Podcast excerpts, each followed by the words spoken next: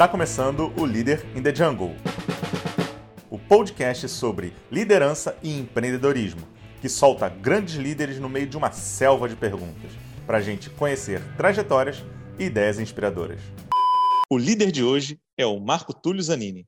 Ele é sócio-diretor da Simbala em Consultoria e foi pioneiro no Brasil no tema confiança nas empresas. É consultor em desenvolvimento de lideranças, colunista do Valor Econômico, especialista em diagnóstico estratégico em cultura organizacional e ativos intangíveis, além de professor da Fundação Dom Cabral, coordenador do MBA da FGV, e ele também fez um doutorado na Alemanha, onde ele coordenou uma pesquisa que simplesmente resultou no maior banco de dados do mundo sobre o tema confiança nas empresas. Ou seja, não tinha ninguém melhor do que ele para falar desse tema com a gente. É um prazer enorme receber você aqui, Marco. Primeiro, você sabe, você sabe a ideia de que surgiu esse episódio? Acho que não, né? Eu não cheguei a te falar quando eu te fiz o convite, mas resumindo, o que me chamou a atenção foi o seguinte: todos os líderes que passaram por aqui, sem exceção, eles falavam de temas diferentes nos nossos episódios, mas sempre destacaram a confiança como um dos aspectos mais importantes da liderança. Então, obviamente, não tinha como a gente não fazer um episódio sobre confiança. E eu já te conheço há um tempo, né? Já fizemos juntos Perfeito. alguns trabalhos, né? Foi muito legal ao longo desses últimos anos a gente ter feito vários trabalhos em conjunto. E eu vejo que assim uma meta muito forte sua é aproximar essa questão da teoria, da pesquisa acadêmica com a prática de mercado, né? O mundo real. E assim, um dos resultados desse objetivo pessoal seu é o seu livro sobre confiança, né? Onde você cita que o principal ativo intangível de uma empresa é a confiança. Então explica para a gente um pouco essa afirmação. Então, Bruno, é importante a gente lembrar que toda relação humana, assim como toda transação econômica que gera valor para uma pessoa, um grupo de pessoas, ela tem a presença da confiança. Então, uma coisa que é fundamental a gente reconhecer é que a confiança ela é um elemento inseparável de toda interação humana ou de toda transação econômica. Principalmente quando a gente se lembra que a gente está migrando cada vez mais para uma sociedade do conhecimento, onde o trabalho físico, né, ao longo dos anos, foi perdendo a sua, a sua importância relativa e o trabalho intelectual passou a ser a grande diferença que constrói valor na, na, sociedade contemporânea. Então, a confiança ela passa a ser esse, é, tem um, ator, um, um, autor né, que chama de lubrificante, ele passa a ser esse lubrificante fundamental das relações humanas. Né? Então, a confiança, ela na realidade, ela traduz todo o papel da liderança, porque se de um lado a gente tinha lá o gestor, né, o chefe que fazia, trabalhava, que coordenava o trabalho através da autoridade do controle, o que, que a gente chama de liderança é essa capacidade informal de produzir a coordenação através de vínculos, vínculos de confiança. Então, acho que é inevitável essa associação entre a liderança e a confiança. Né? Muito legal, muito legal. Acho que nada melhor, né, do que a gente. O nome desse podcast é Leader in the Jungle, né? Então é a gente de fato uhum. entender essa compreender um pouco dessa conexão né, que existe entre liderança e confiança. Acho que assim, eu vi é, o Fórum Econômico Mundial fez um projeto grande né, sobre a relação entre confiança e liderança e performance. Né? E aí, nesse Sim. estudo, eles tentaram levantar como que empresas conseguiram ganhar e perder confiança, ou seja, aspectos que faziam com que elas ganhassem ou perdessem. Você poderia contar um pouco assim desses exemplos, porque eu sei que é, você também fez, fez um estudo muito forte né, sobre esse aspecto. Sim. Bom, essa dimensão da confiança nas, nas organizações é uma, é uma dimensão que extrapola um pouco a relação entre pessoas. Né? Quando a gente fala de organizações, nós estamos falando de todas as ações e todas as informações, a comunicação que aquela empresa faz com grandes públicos que a gente está percebendo é que existe uma demanda hoje muito clara, né? É, as empresas elas estão aprendendo que cada vez mais a relação que elas mantêm através da sua comunicação institucional e através das suas ações concretas com as diversas comunidades de stakeholders importa muito no seu processo de tomada de decisão para gerar legitimidade e sustentabilidade. Ou seja, se eu se eu tenho uma empresa e estou preocupado que ela seja sustentável no tempo, que ela gere valor no tempo, não estou olhando para essa empresa como uma oportunidade de curto prazo, uma oportunidade em que eu vou extrair um valor imediatamente no curto prazo, mas eu estou enxergando essa empresa como um empreendimento que vai atravessar o tempo, um empreendimento de longo prazo, que vai deixar um legado, eu necessariamente estou preocupado com a legitimidade dessa empresa. E a legitimidade dessa empresa, ela acontece na medida em que eu consigo dialogar com esses diversos públicos de stakeholders que eu tenho uma relação próxima. Então, por exemplo, como é que eu me relaciono com os meus empregados, com que tipo de cultura eu estou construindo dentro de casa, como eu me relaciono com a minha cadeia de fornecedores, como eu me relaciono com o meu grande público, com a sociedade em geral, com que imagem que eu estou passando. E essas, e essas ações e essas é, informações, elas acontecem no mundo de hoje no tempo real. Quer dizer, é, imagina uma empresa que precisa lidar com uma situação de crise. A gente teve algumas empresas aí que tiveram que lidar com situação de crise, grandes catástrofes, grandes acidentes, ou mesmo essa crise do Covid que a gente já percebeu de cara, né, nós, nós estamos dentro de um grande laboratório de, de, de, de contingência né, no meio dessa, dessa pandemia, a gente já percebeu de cara que as empresas que conseguiram, por exemplo, é, entender que era necessário a gente agir junto de maneira associa associada com outras entidades, elas estão saindo ganhando. As empresas que imediatamente agiram politicamente, começaram a, demitir empregados, forçando uma barra para que a gente não tivesse distanciamento, coisa e tal, elas perderam em poder de marca e de imagem perante os públicos. Né? Elas perderam a confiança dos consumidores, dos seus clientes. Então, o que a gente percebe é que essa construção dessa legitimidade, dessa capacidade de agir e da comunicação que você passa, ela é um elemento fundamental para construir essa confiança na organização. É, a gente tem percebido, já percebido que a construção da, da, confiança, dos vínculos com essas diversas comunidades de stakeholders, ela é fundamental. Muito legal, muito legal. Falando né, de banco de dados de informação sobre confiança, tenho certeza que hoje você tem um dos maiores bancos de dados sobre as relações de confiança no mundo, e eu não estou exagerando em falar isso. Né? É, uhum. Sendo assim, que ações concretas poderiam ser citadas de líderes que realmente assumiram essa construção de relação de confiança na prática? Olha, eu, hoje, hoje nós temos, eu tenho o maior banco de dados do mundo que tem que fala sobre confiança dentro das empresas. Né? A gente conseguiu construir isso desde 2004 e foi através de um esforço enorme aqui no Brasil. E o bom do Brasil é que a gente consegue, quando a gente mostra que o, um estudo é sério, as empresas abrem rapidamente as portas e a gente conseguiu construir. Bom, o que, que a gente aprende com isso, né? com esse legado de informação, de pesquisa.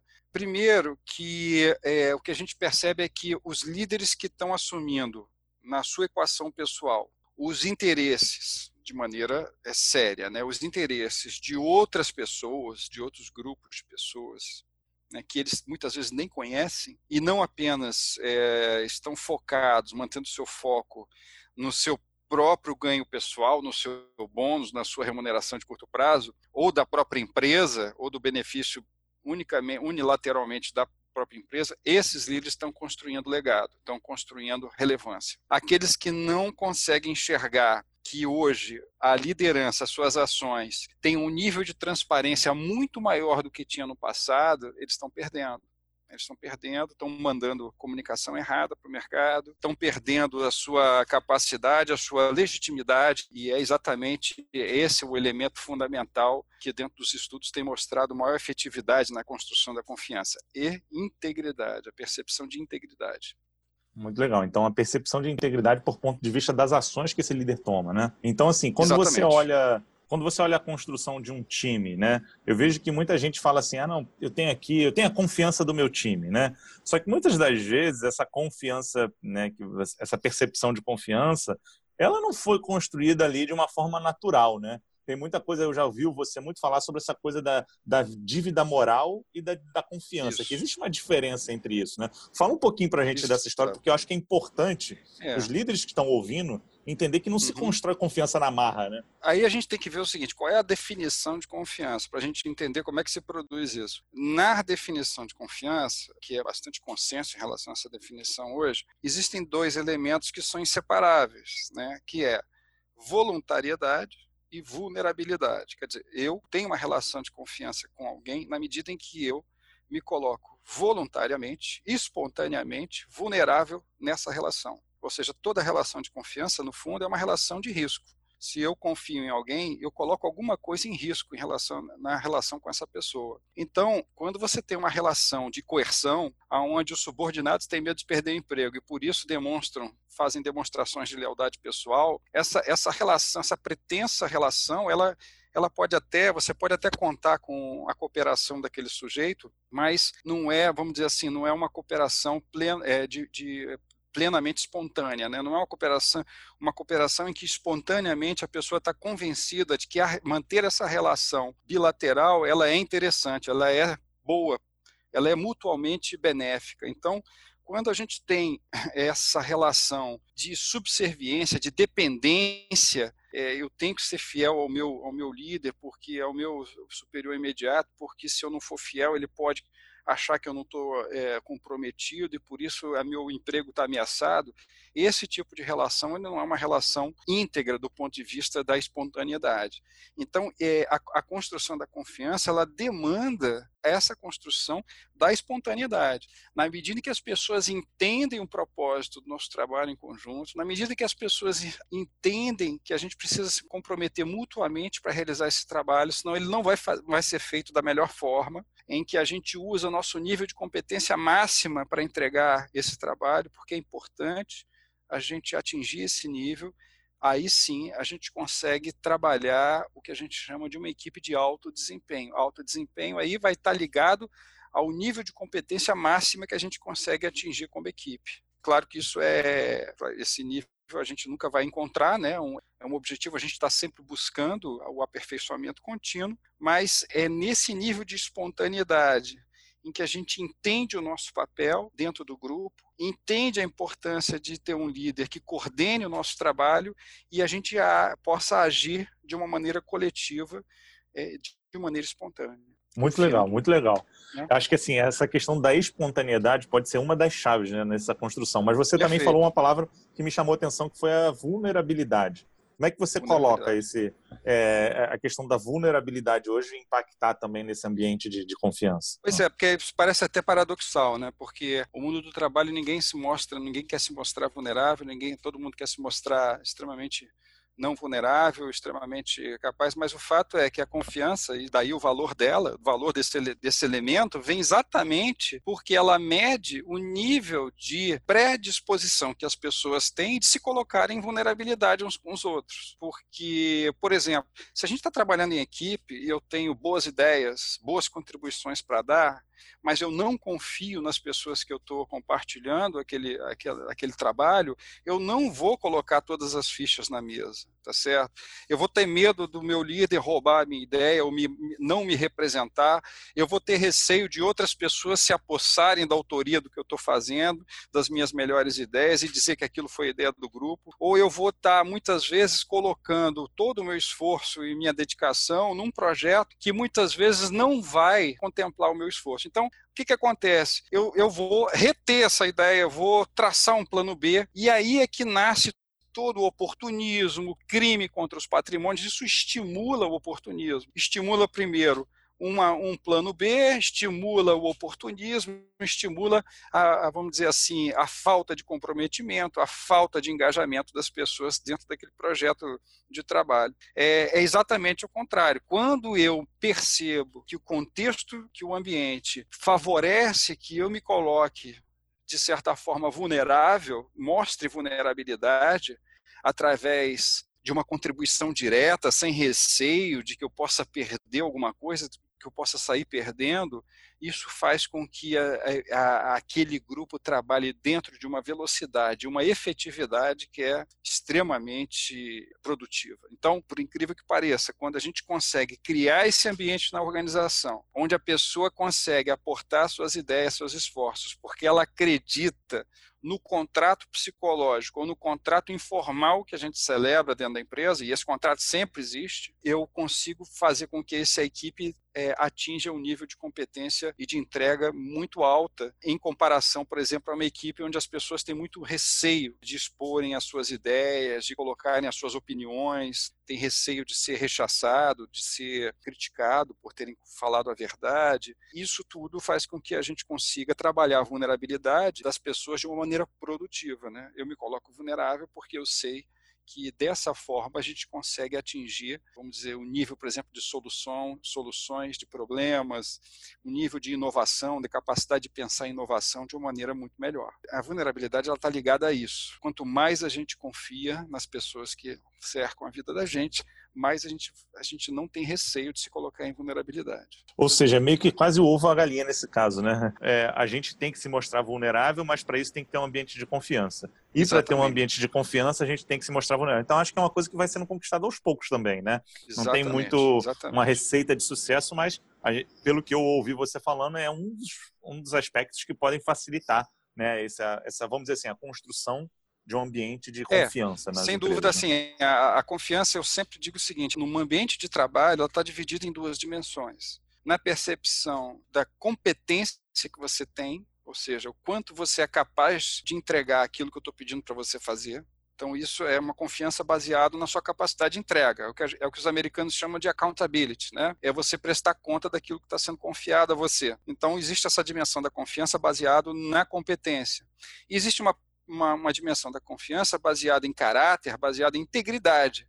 Ou seja, com que integridade, com que honestidade e com que nível de atitude em relação às pessoas, né, atitude moral, você vai realizar esse trabalho, é, respeitando os meios, respeitando a forma, o contrato entre as pessoas. Então, existe uma percepção de competência e uma percepção de integridade do sujeito, de como é que ele vai atuar.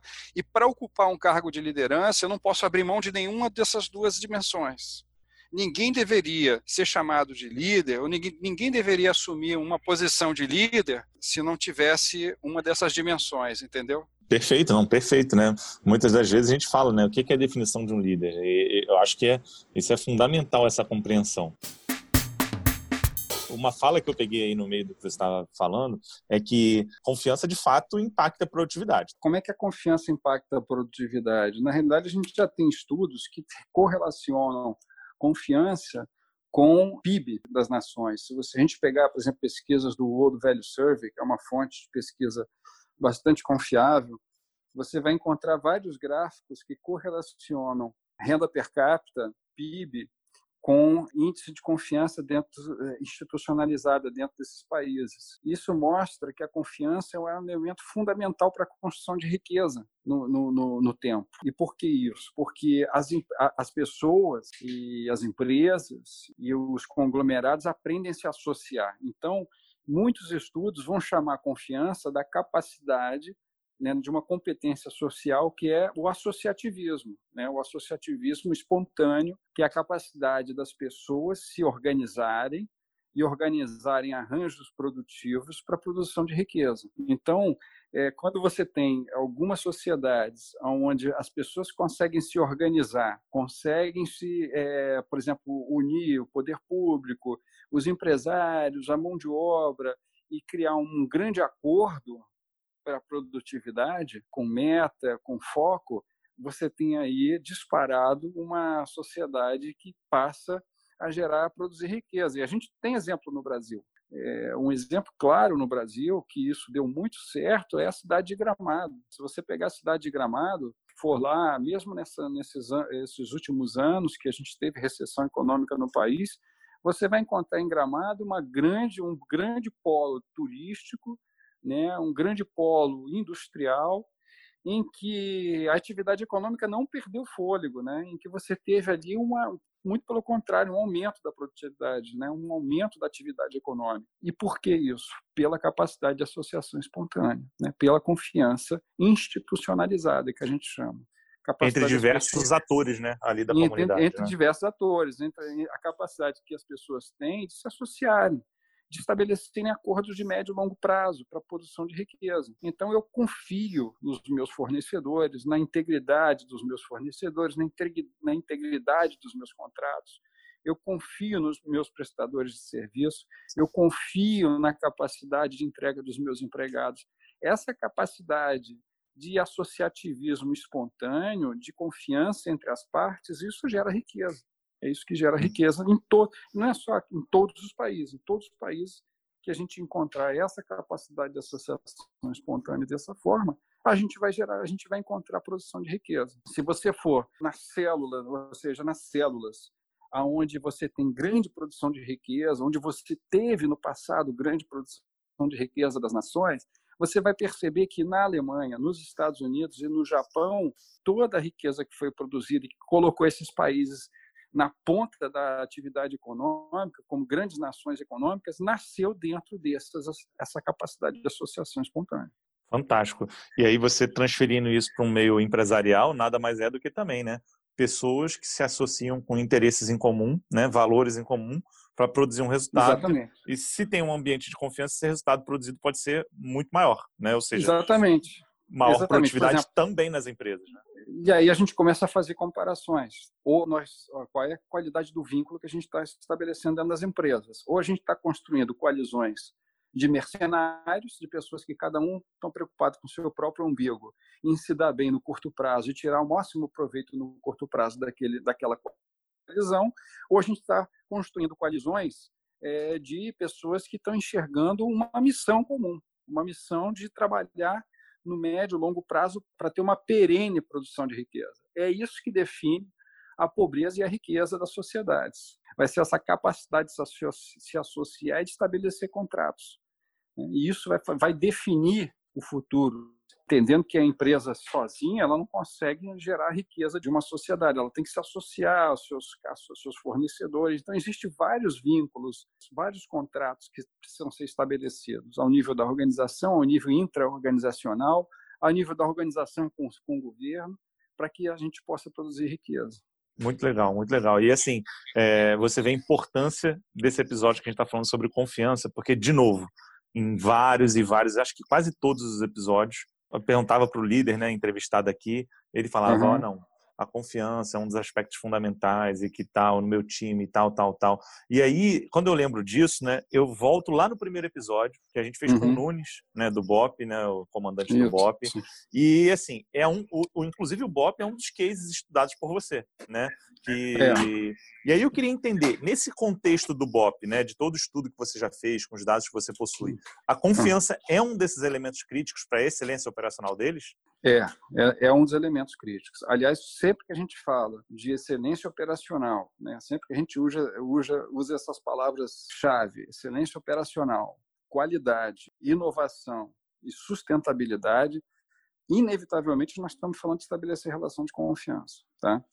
É, se você falar em commodity, em cortar custo, em trabalhar com uma economia extrativista e de baixo custo, e aí talvez você não precisa estar tão focado na confiança. Mas quando a gente fala em qualidade, sustentabilidade, inovação e excelência operacional, e esse elemento da confiança, ele é, ele é fundamental, ele é mais fundamental, diria, do que a própria liderança. Porque no BOP eles têm um elemento que é, que é a liderança compartilhada. E essa liderança compartilhada, que é uma prática de gestão, ela só é possível porque as pessoas confiam a priori. A gente só compartilha liderança na medida que a gente confia nos outros. Então, a confiança é o cimento, é a base, é a base que, que estrutura as entregas né, dessa organização que é hoje modelo. Né? As pessoas acreditam, é, conhecem muito a marca, mas não conhecem a qualidade da entrega dessa unidade. Essa unidade ela entrega muito bem, ela entrega com qualidade, né? ela entrega com assertividade e, ao mesmo tempo, é uma escola de líderes. Você tem aí uma escadinha de pessoas que passaram por lá, eu acompanho pelo menos três, quatro gerações de comandantes e de, e de operacionais que passaram pela unidade, e todos eles têm essa marca, né? ter essa, essa identidade, construíram um pouco essa identidade e deixaram lá o seu tijolo né, de construção, que é claro, né, que é claro, orientado para a construção de vínculo e para excelência operacional. Então, é, é, é, é o BOP ele é um case de sucesso no Brasil, além de ser uma marca conhecida por causa dos filmes e tudo mais, ele é um, é um case de sucesso em gestão, quase que intuitivo, mas que foi construído ao longo de 40 anos da unidade. Exato, né? Não é uma coisa que você faz uhum. da, da noite para o dia, né? E aí você estava falando de uma questão de escola, né? Eu vou pegar aí essa, essa uhum. palavra fora do contexto e vou, falar, vou fazer uma pergunta, que é assim, você acha que uhum. confiança uhum. é uma questão mais de ser ou não ser, ou dá para trabalhar, dá para desenvolver? Assim, como que a gente pode não, ficar dá... mais atento a isso? Não, a gente aprende, né? A gente aprende ou a gente... É porque, na realidade, o contexto... É da baixa confiança, ela ensina uns para os outros que, que você não deve confiar.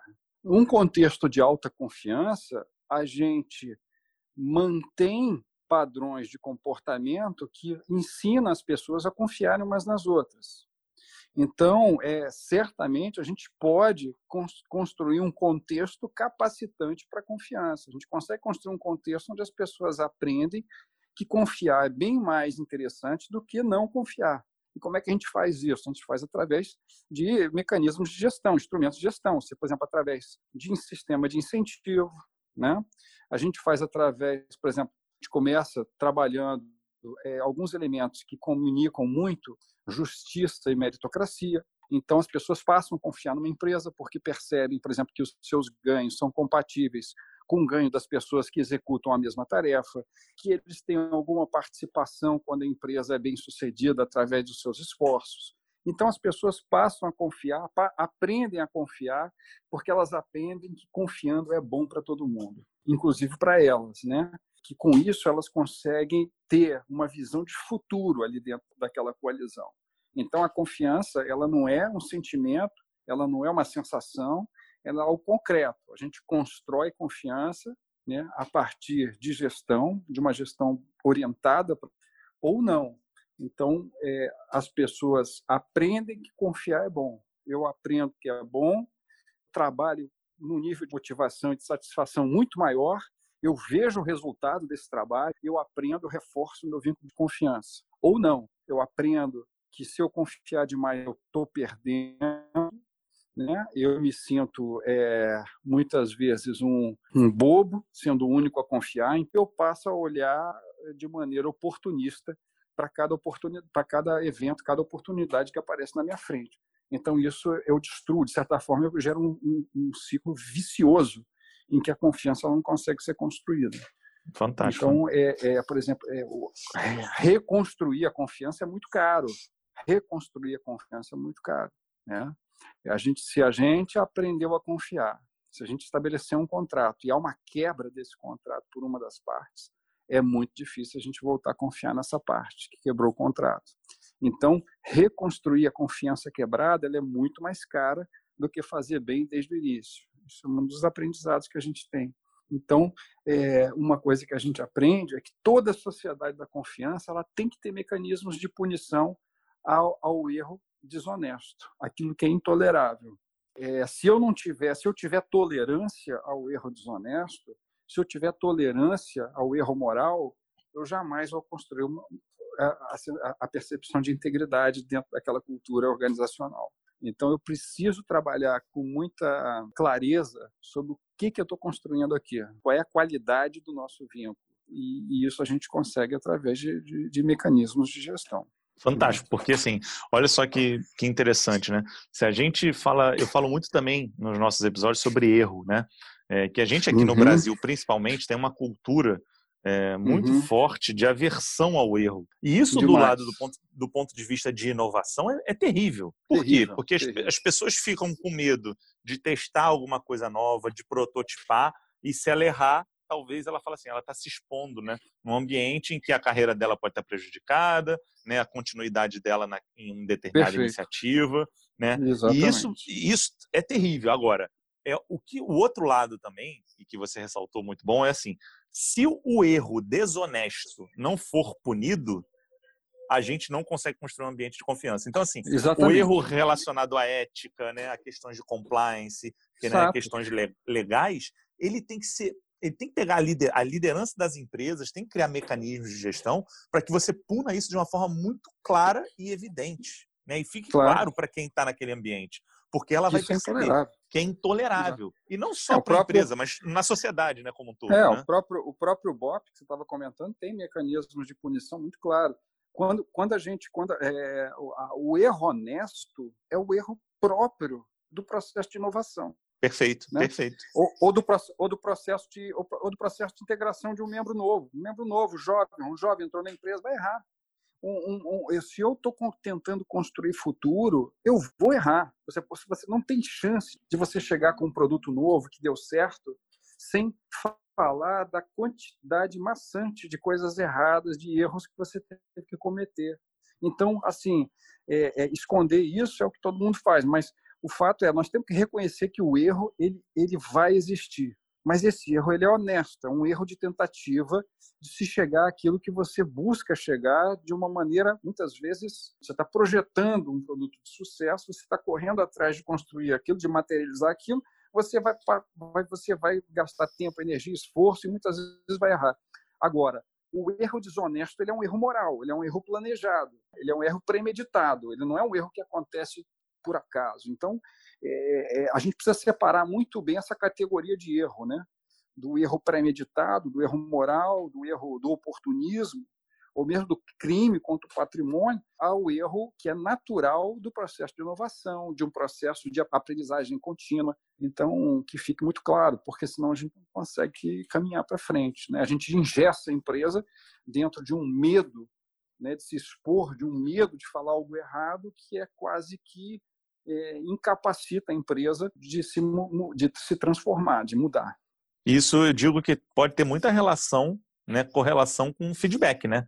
Ou seja, da forma que você, como líder, né, gestor, dá feedback para determinadas situações, né? Porque assim, Exato. eu acho que é, eu vejo isso no meu dia a dia. É uhum. importante uhum. a gente, é, vamos dizer assim, ressaltar que às vezes algo não está indo por um caminho coerente. Uhum, Só que uhum. A forma como você dá esse feedback pode podar ou não a pessoa de tentar no, no caminho de, de inovar. Exatamente. Então, assim, já ressaltando um, um insight é, uh, a gente já falou que a confiança tem total correlação com produtividade, você falou que tem estudos que já comprovam isso. Agora, o que eu vejo é que confiança tem total correlação com inovação também, né? E aí, voltando no ponto que eu estava falando, né, da questão do feedback, qual que você acha que talvez seja a maior dificuldade dos líderes tem para lidar com essa questão do feedback, né? E, óbvio, construir uma relação aí de, de confiança? O feedback, ele é uma disciplina é uma prática difícil para todo mundo, né? Não é à toa que a gente fala tanto dele. Eu acho que o feedback ele é, um, é uma ferramenta de aperfeiçoamento do outro. Então, é, o feedback não é, não precisa, não pode ser entendido como uma ameaça ou como uma advertência. Né? O feedback ele é um processo de melhoria contínua. Então, ter tempo para o feedback nem sempre está claro dentro da agenda daquelas pessoas que deveriam estar tá, é, promovendo feedback. É, muitas vezes você vai encontrar muitas pessoas correndo atrás do tempo, uma agenda apertada, e eles, as pessoas enxergam que o feedback não é uma prática tão relevante, ela pode ser colocada em segundo, terceiro plano.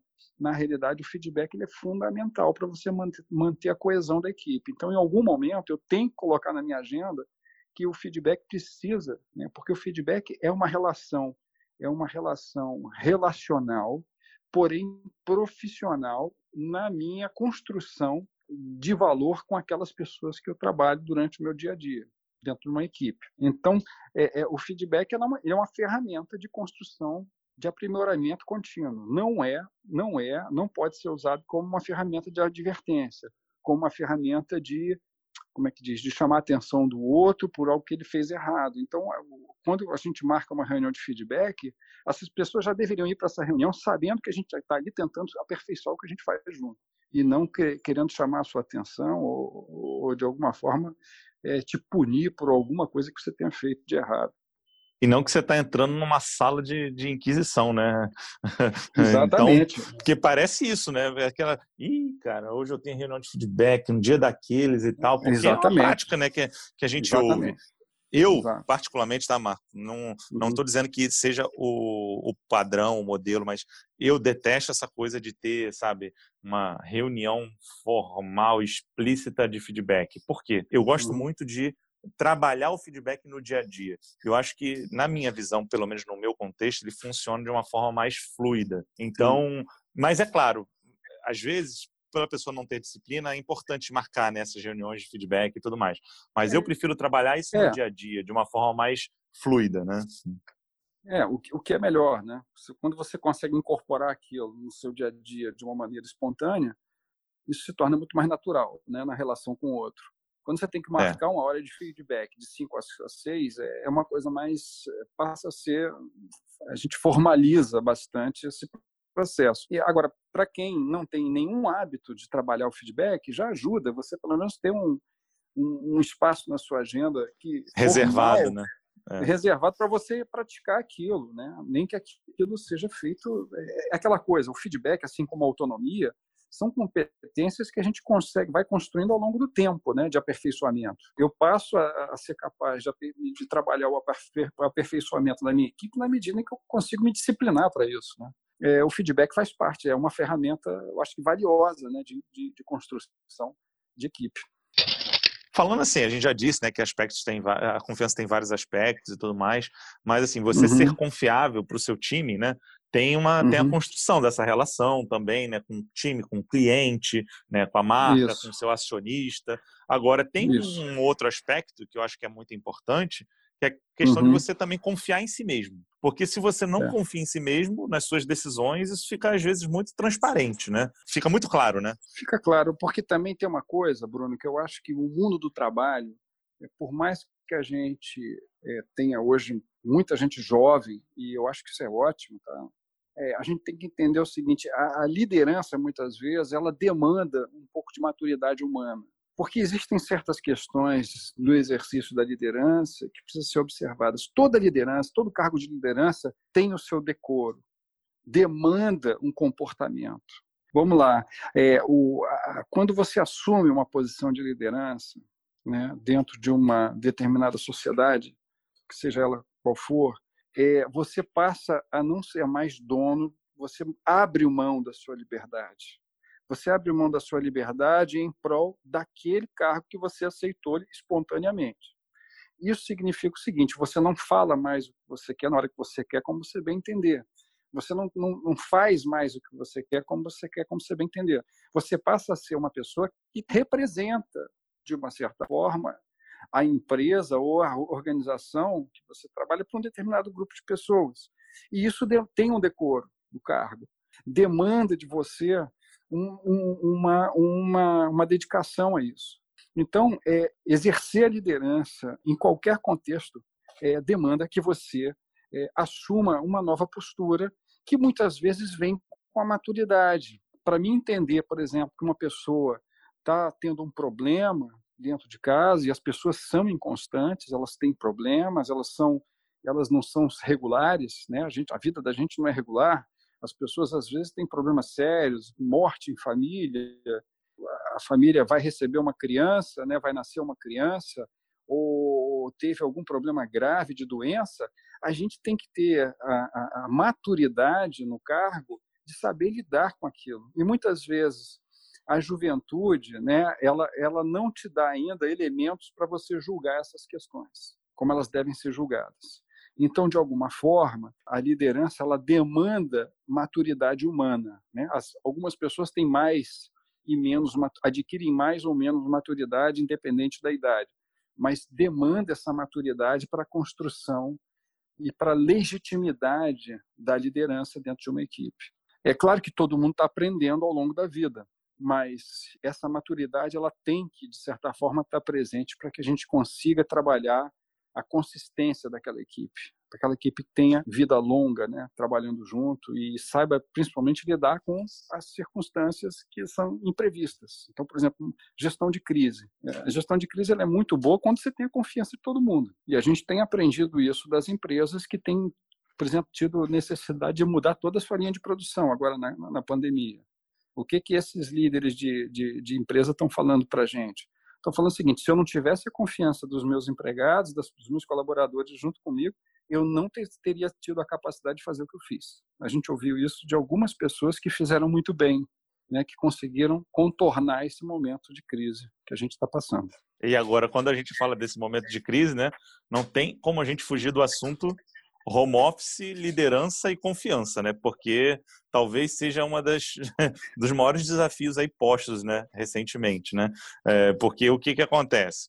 Muitos líderes uhum. estavam acostumados com o microgerenciamento. E isso, eu, isso. eu vejo uma forte correlação entre o microgerenciamento, das vezes, de uma falta, até às vezes subjetiva, né? não tão explícita na cabeça uhum. da pessoa, de não confiar muito bem naquilo que foi posto para as pessoas entregarem, né? Mas pode ser Sim. ou isso, ou falta de processo mesmo, né? Porque às vezes, assim, se você não tem um processo, não tem indicadores e metas, você vai cobrar o quê? Não tem. Você vai cobrar também... exatamente.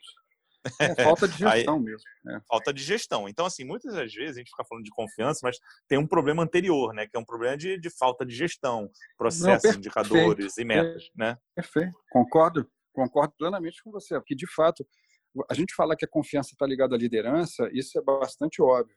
Mas isso não, isso não resume né, o trabalho dentro da organização. A gestão, processo, procedimento, norma, alinhamento, objetivo é fundamental. Como você comentou, se eu não tenho processo claro, eu não sei o que, que eu estou fazendo, o que, que eu estou entregando, qual é o meu papel. Então, eu acho que a, a, falta de gestão ela pode ser um grande problema de falta de coordenação e a posso ter a melhor confiança do mundo, mas se eu tiver falta de gestão, a coisa vai desandar do mesmo jeito. Perfeito. E aí, com o home office, né, nesse momento que foi forçado, eu acho que isso uhum. ficou mais evidente, né? Porque... É, fica mais evidente. Fica mais evidente. Porque a pessoa está em casa, você não está conseguindo ver o que ela está fazendo, e aí tem uhum. aquele lado, né? Se eu não tinha uma reunião de alinhamento, eh, se eu não tinha como mensurar meus resultados, comparar com meus indicadores, eu não sei nem para onde eu estou indo. Então, acho que às vezes o... tem sim um fato do líder, às vezes, ter, ter esse medo, entre aspas, né? Poxa, minha equipe está toda em casa, não sei se está produzindo ou não. Mas se você tem metas, indicadores e objetivos alinhados, e aquilo estiver sendo entregue, perfeito, né?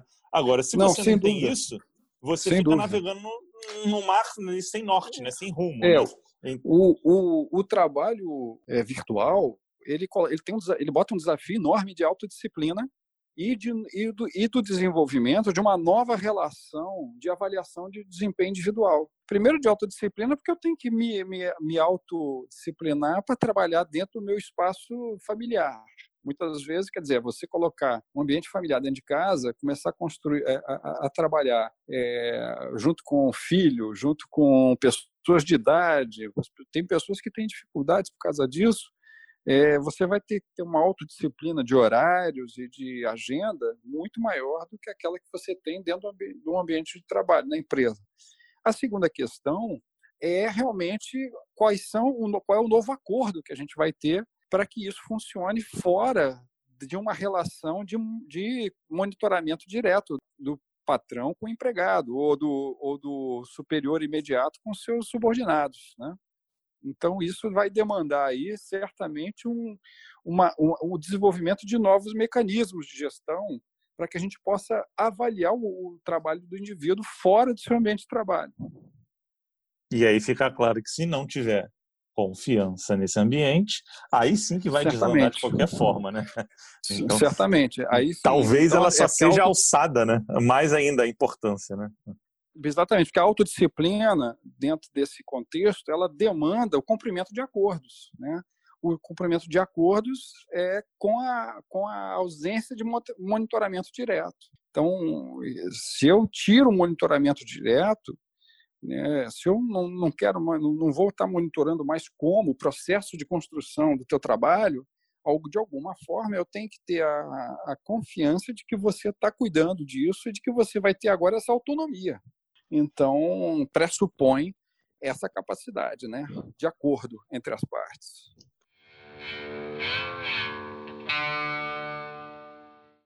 Por último, eu deixei para falar da confiança entre consumidores e empresas.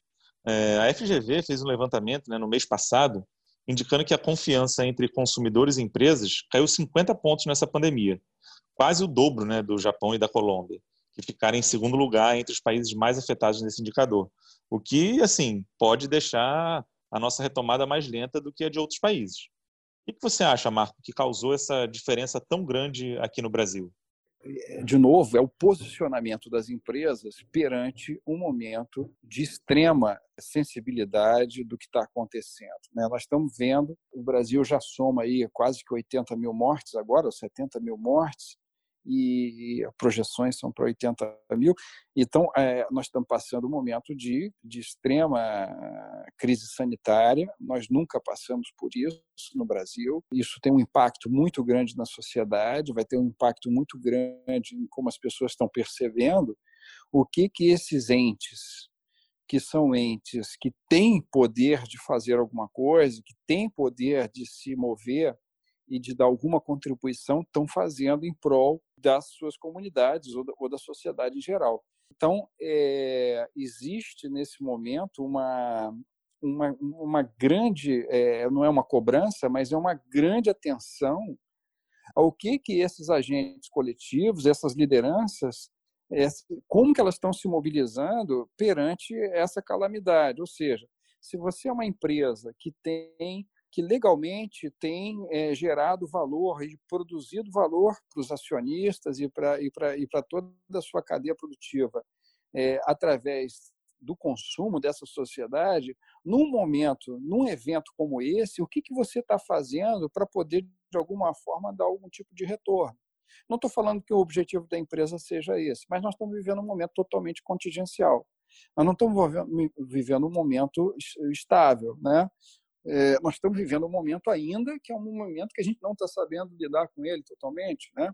Então, o que que essa empresa, essa entidade que até então sempre teve legitimidade para explorar é, o, é, a produção de riqueza, o que que ela pode fazer, o que que ela está fazendo nesse momento? Acho que nessa nessa hora algumas empresas se equivocaram muito e perderam legitimidade, né?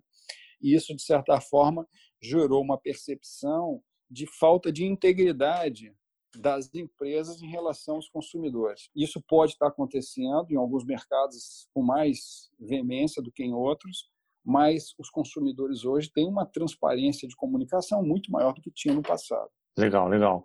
E antes da gente entrar no nosso quadro final, eu queria te Sim. fazer uma, uma pergunta assim, que dicas que você daria assim para quem a gente, sei lá, a pessoa que está ouvindo aqui agora fala assim, pô, será que eu gero confiança na minha equipe, né? Será que eu sou um hum. líder é, confiável? Ou que, que, que, dicas que você daria, né, para, vamos dizer assim, para essa primeira conscientização e talvez até um trabalho ali de melhorar esse aspecto?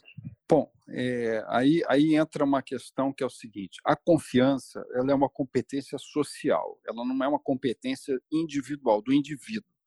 Mas certamente pessoas elas elas são percebidas como mais ou menos confiáveis. O sujeito que tem falta de caráter, não adianta você falar para ele, olha, muda porque você vai ser um sujeito melhor. Se ele não está convencido, né, se, ele, se a construção da sua lógica, da sua, da sua, de toda a sua lógica de vida está orientada para o seu autointeresse, para o seu, o seu ganho pessoal e imediato, sem considerar é, que ele participa de uma comunidade de pessoas que também têm interesse e geram benefício daquela, daquela, daquela coalizão. Então, é, a primeira questão é primeiro fazer uma revisão sobre como as pessoas me percebem, né?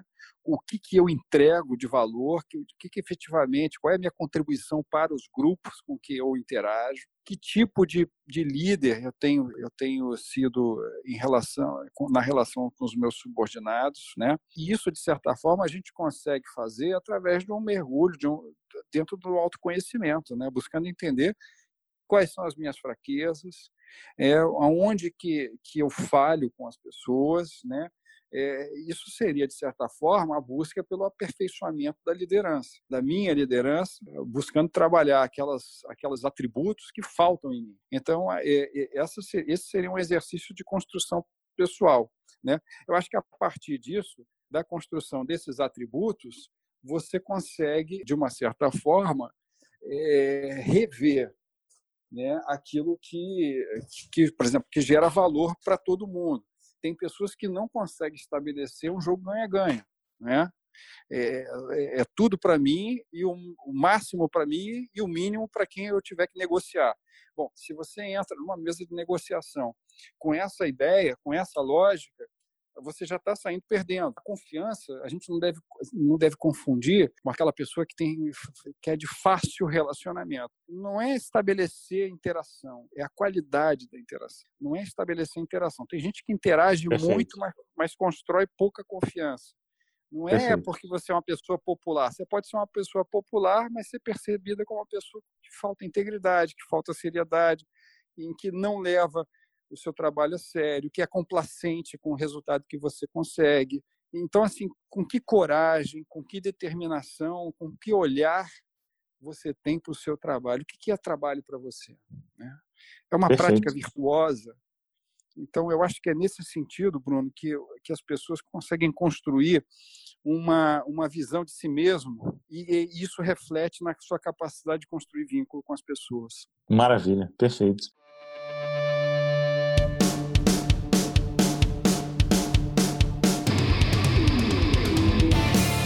Ó, então, já que você está falando dessa visão de si mesmo, chegou a hora uhum. do nosso quadro do Líder na Selva, em que a gente fala um pouquinho mais de você. Vamos lá? Claro, todo prazer. O que, que te inspira? A capacidade das pessoas de, de terem um ideal é, além de, do ganho imediato de curto prazo. Né? A capacidade que as, que as pessoas têm, que algumas pessoas têm, de enxergar um propósito que vai muito além daquilo que a gente está enxergando. Isso me inspira bastante.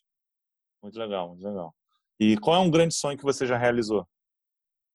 Um grande sonho? Eu já realizei alguns, mas um grande sonho foi primeiro sair do Brasil para estudar fora, que foi muito difícil, né? Passei cinco anos na Alemanha. Não é uma experiência fácil, é uma experiência difícil, porque não era um turismo, era conquista de um de um sonho, que era fazer um doutorado fora e tudo mais. Escrever um livro, um grande sonho. Né? Escrevi mais de um, mas um grande sonho é você conseguir escrever um livro seu, que você acredita, que você bota ali as suas ideias. Então, acho que esses foram alguns sonhos que eu realizei, que eu tenho bastante é, satisfação, assim, felicidade. E foi a partir né, desses dois sonhos aí que você citou que tem toda essa base hoje, né, de dados, de informações, de cases, pois é, falar um pouquinho, né? Porque na realidade é aquela coisa da gente mergulhar dentro da gente mesmo, né? Porque é, o quando você busca, é, eu acho que a gente a busca é pela sua competência pessoal, pelas dentro de você mesmo e não fora de você, ela é uma, é uma, é uma busca difícil, não é fácil, mas é aquilo que depois de você viver esse processo, você sempre traz algo muito bom, né, para ser compartilhado. Muito bom, muito bom. Tem algum filme preferido, Mar? Filme preferido? Tenho. Qual? Os Caçadores da Arca Perdida. eu, adoro, eu adoro antropologia, eu gosto muito do Caçadores da Arca Perdida. Qual personagem de ficção que você se identifica? Não, é o Indiana Jones. Uma pergunta que você gostaria de responder? Uma, uma pergunta que eu gostaria de responder é qual é a sua missão? E qual é a sua missão? Missão pessoal. Eu acho que é aí a missão pessoal, eu acho que é a reconstrução dos vínculos. Muito legal, é. reconstrução é. dos vínculos, muito legal. É. E aí você fala de vínculo pessoal, organizacional? Pessoal, profissional, é, por onde passar, enxerga a construção dos vínculos, não só dos vínculos entre as pessoas, mas dos, reconectar, né? Reconectar as pessoas, é, ajudar as pessoas a trabalhar essa construção de vínculo nas suas diversas dimensões. Eu acho que talvez seja essa a minha missão. Legal. Ó, agora eu vou te perguntar assim, se você tivesse que parar tudo para ler um livro novamente, novamente, qual seria? Eu vou dar já uma resposta que todo mundo aqui deve ler o livro a confiança, confi, o livro Confiança, né? Então, já, primeira coisa assim, já fala qual, qual o título inteiro do livro para todo mundo ler, porque é obrigação. Tá. Se, você, se a pessoa chegou até aqui na nossa conversa, ela sabe que ela está extremamente interessada em conhecer Isso. mais sobre esse assunto. Qual é o livro? Confiança, ah. o principal ativo intangível é, da, da, das empresas. Legal. E é, editora Fundação Getúlio Vargas, FGV. Um livro que eu que eu li que eu gostaria de ler novamente, é, bom, tem alguns romances que eu adoro, mas, é, mas em termos de livro, eu, eu, eu, eu gosto muito do, dos mecanismos de governança do Oliver Williamson, que foi o ganhador do Prêmio Nobel de 2009, junto com a Eleanor Ostrom. Eu acho que esse livro ele foi muito importante para mim na minha carreira, né, é, para estruturar com clareza né, um framework de trabalho. Ele não é um livro fácil, é um livro acadêmico, mas é um livro que eu demorei para acessar ele, para chegar entender o livro na sua em toda a sua profundidade. Não é à toa que o autor ganhou um prêmio Nobel, é, mas é um livro que, para mim, eu leria ele novamente, eu voltaria a ele com facilidade. Muito bom, muito bom, fantástico. Chegou ao fim, se salvou aqui da, do Líder na Selva. bom, então assim, foi essa, essa conversa, obviamente, assim, quem quiser saber mais sobre confiança tem muita coisa para estudar, mas eu quero agradecer, o papo foi ótimo e deixar aí agora é, com você esse recado final. Fica à vontade aí para finalizar.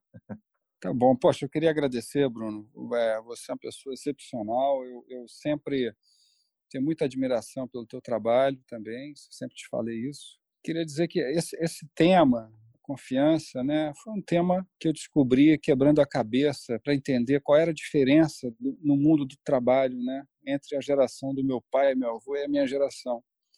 É, eu queria entender que elo perdido ficou para trás quando a gente teve essa mudança no mundo para o mundo contemporâneo do trabalho. Esse tema, confiança, não é um tema é, teórico para mim, é um tema prático. Né? Eu tenho aprendido todos os dias né, na minha lida com pesquisa, com alunos, com é, clientes, com empresas. Né? A gente entra dentro da empresa, um trabalho de consultoria, a gente enxerga claramente né, a importância desse tema. Então, eu desejo que todas as pessoas, cada pessoa encontre o seu o seu elo perdido, né, a sua seu elo de conexão com com os outros e que consiga com isso trabalhar de uma maneira mais efetiva, com mais felicidade, com mais produtividade, né? Eu acredito que tudo isso é muito é conciliável. Então, Perfeito, não tinha forma melhor de, de terminar, né? E assim terminamos mais um Líder in the Jungle. Eu sou Bruno Leonardo, CEO da Witseed, uma das maiores empresas de capacitação corporativa online do Brasil. Quero agradecer a sua audiência e dizer que você também pode conferir highlights desse podcast no nosso blog. Ah, gostou do nosso papo?